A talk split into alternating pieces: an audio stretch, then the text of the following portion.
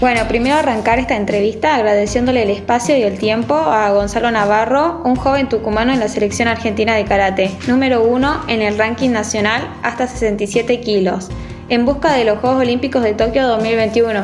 Bueno, hola Bárbara, ¿cómo estás? Eh, muchas gracias por la invitación. Sí, como dijiste, estoy buscando la plaza para los Juegos Olímpicos. Eh, tengo un torneo clasificatorio eh, en junio, en la cual si saco medalla, en ese torneo clasifico directamente los juegos. Es un torneo en el cual eh, en cada peso, en mi caso 67 kilos, llevan uno por país.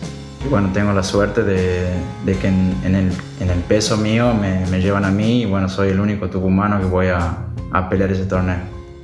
Me gustaría saber cómo te estás preparando. Eh, la verdad que bastante difícil poder adaptarse a la cuarentena, tratar de, de que mis entrenamientos sirvan, se mantengan en el alto rendimiento, con los elementos que por ahí me tenía que fabricar en casa para poder entrenar, seguir, eh, seguir con la cabeza puesta en el torneo.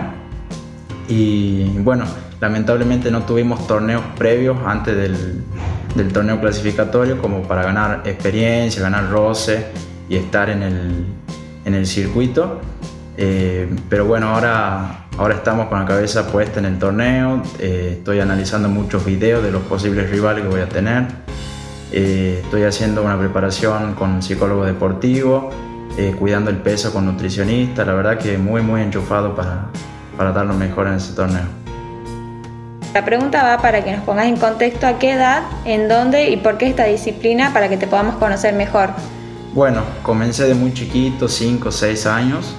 Eh, comencé en Brasil porque es una historia muy particular, que en el 2001, mediante, por la crisis que hubo en el país, tuvimos que emigrar. Eh, bueno, mis comienzos fueron allá, así como, como cualquier chico que hacía algún deporte, eh, para gastar la energía, porque era un, un chico muy hiperactivo. Y bueno, me empezó a gustar mucho, es un deporte más allá de la actividad física, te enseña mucho de respeto, de disciplina, de constancia eh, de responsabilidad y eso me fue, me fue llamando mucho la atención.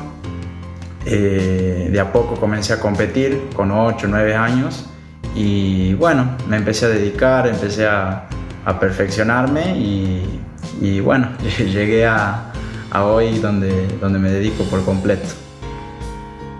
¿Estás estudiando algo actualmente? Sí, sí, ya terminé de cursar la carrera de Ingeniería Civil eh, me quedan ocho finales para recibirme, así que bueno, trato de, mantener siempre un equilibrio entre el estudio y el karate, porque lamentablemente en Argentina no se puede vivir del karate como así en otros países.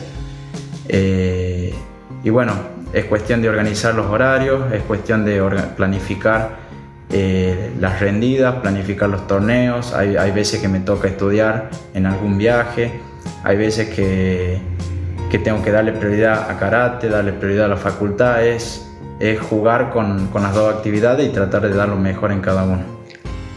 Por ejemplo, en otros países, ¿cómo, cómo son tratados los chicos eh, que tienen un gran profesionalismo en esta disciplina? Bueno, eh, en Europa, por ejemplo, el karate es profesional, eh, se tienen becas por parte del Estado en la cual pueden sostener todos los gastos que implica el alto rendimiento eh, y pueden vivir, pueden viajar y, estar en todos los circuitos de, nivel mundial. Eh, sin ir más lejos, en Brasil eh, sí se puede competir en todos los torneos del circuito mundial. mundial.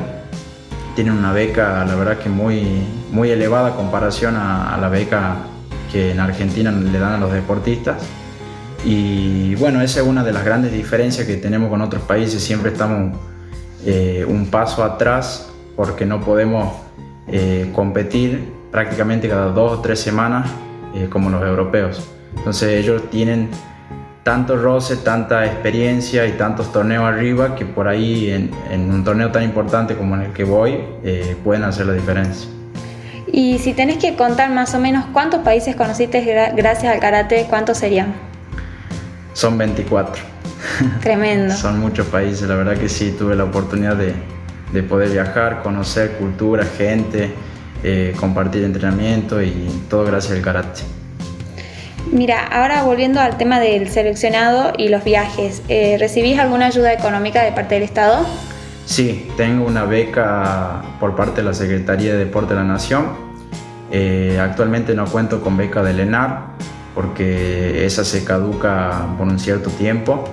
Eh, demoran dos años prácticamente y se renuevan con un nuevo, una nueva medalla a nivel de América. y de, por parte de, de la provincia lamentablemente no tengo apoyo económico. ¿Siempre fue así o hubo algún momento de que la provincia dio becas a los, a los deportistas? Sí, ese es un problema que, que casi todos los deportistas amateurs de Tucumán enfrentan, que generalmente no cuentan con apoyo durante su carrera o durante su proceso para llegar a algún título y cuando por alguna razón algún atleta logra algo importante, recién en ese, en ese momento es que te empiezan a apoyar y te empiezan a, dar apoyo económico. Y justamente los atletas necesitan durante su proceso, durante su, su capacitación, su perfeccionamiento, en ese, en ese lapso de tiempo es el que necesitan los apoyos y bueno, eh, eso es algo que siempre pasó eh, principalmente en una provincia como Tucumán, que la prioridad del deporte es el fútbol. Eh, y bueno, eso es un problema que, que, muchos deportistas amateur tienen acá en la provincia. Espero que, que se pueda revertir eso en un futuro próximo. Ojalá que sí. Bueno, y por último preguntarte sobre tus objetivos, tus próximas competencias, ¿cuáles son? Bueno, como estábamos hablando, en junio tengo el clasificatorio para los Juegos Olímpicos que se va a hacer en París.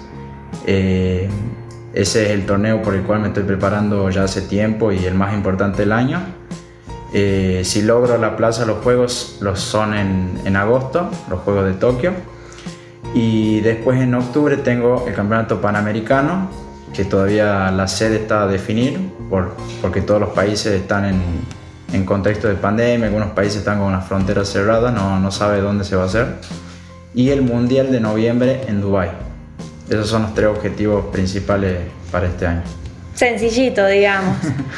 bueno, eh, más que nada desearte suerte, éxito y bueno, que lleves a Tucumán y al país a lo más alto. Bueno, muchas gracias por, por el espacio y muchas gracias por, por difundir y, y promocionar todo, todo esto del karate y del deporte amateur. Vamos a estar siguiendo de cerca tu carrera, Gonzalo. Muchas gracias.